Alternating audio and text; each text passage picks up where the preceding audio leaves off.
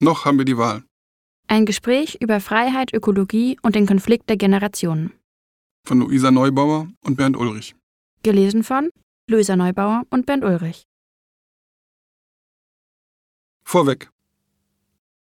Fangen wir mit den drei Warums an. Warum noch ein Buch über das Klima?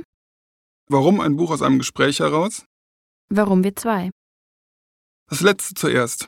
Offenkundig kommen wir aus zwei Welten. Unsere wichtigste Gemeinsamkeit heißt irgendwas mit Klima. Ansonsten sind unser Alter, unser Geschlecht, unsere Ausbildung und unsere Rollen doch ziemlich verschieden. Bernd ist as Boomer as it gets, stellvertretender Chefredakteur der Wochenzeitung Die Zeit, Kind des Ruhrgebiets, verstrickt in hochproblematische Institutionen, Schalker und dann auch noch katholisch, fünffacher Vater und bei unserem Gespräch Spree auf, Spree ab ist er unhöflicherweise konsequent pünktlich.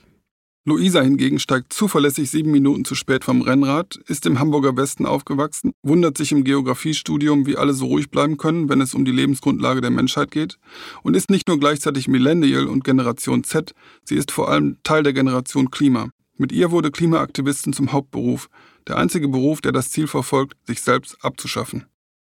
Bei den Zwiegesprächen über die Zukunft des Klimas nach der Pandemie stellte sich dann aber heraus, Unsere Verschiedenheit ist mitunter durchaus komplementär. Bernds Weltbild ist geprägt von der Tragödie des 20. Jahrhunderts. Er denkt sozusagen von der Katastrophe vorwärts. Bei Luisa ist es umgekehrt. Sie denkt von der möglichen künftigen Katastrophe rückwärts. Wie kann man sich da begegnen, emotional und intellektuell? Was muss man lernen, was verlernen? Und was passiert, wenn man wirklich ins Gespräch kommt? Darum soll es hier gehen, um diese neue Welt zwischen Klimakrise und Sinnkrise, Methanemissionen und Männlichkeit, Freiheit und Prävention. Natürlich sind wir auch in den Streit geraten, über die Rolle der Medien etwa. Wie sollte es auch anders sein bei einer Klimaaktivistin und einem Journalisten? Über die Frage, welche Schuld die Boomer haben, eine große, und wie selbstgefährlich die Generation Z ist, so ziemlich. Oder über die Bedeutung der Freiheit, gestern und morgen. Das Leben in fossiler Verstrickung, das wir alle führen müssen, bringt Menschen schnell gegeneinander auf. Auch uns beide. Vom Standpunkt eines Klimaleugners oder Krisenverharmlosers oder Klima nicht so mein Thema Menschen sind alle, die Ökologie für ein fundamental dringliches Jahrhundertthema halten, irgendwie gleich.